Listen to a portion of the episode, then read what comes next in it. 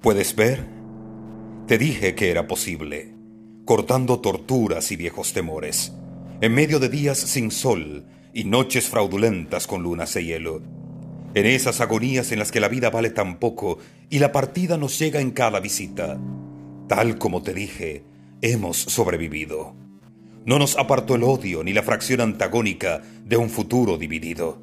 En medio de un presente fragmentado, batallando con cada golpe del corazón para simplemente ganarnos otros golpes más. Puntos suspensivos que arbitrariamente puedan conectar una oración con otra, en medio de esos saltos de página suicidas que sin nosotros pedirlo nos ofrece la vida.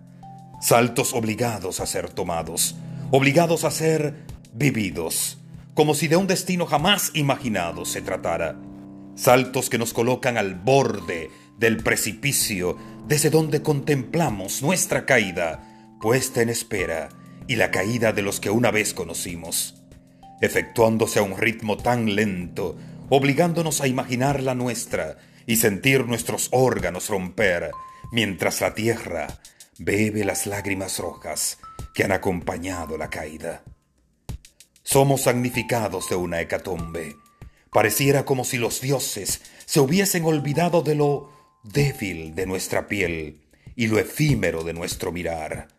El oxígeno se ha olvidado de nuestra fragilidad y su ausencia ha llenado los espacios. Durante días infinitos, figuras humanas sin rostro han cubierto las calles de palabras desesperadas manos que brotan con la luz del sol, tratando de escapar de agujeros conocidos, pero insoportables.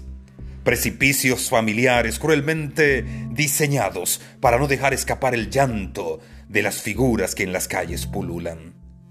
Hemos escapado de la lista salvaje de un año cubierto de crueldad con su mirada execrable mientras caminaba frente a las casas, seleccionando a su antojo quién podía ser puesto en el precipicio o quién simplemente sería un testigo silente de unos meses que merecen ser succionados de la historia. Llegados aquí, sabemos que todo puede ser posible. La muerte hemos visto a los ojos con esas nubes impenetrables resistiéndose a ser descubiertas negándose a darnos la libertad. Pero le hemos sobrevivido. Con dolor nostálgico, le hemos vencido.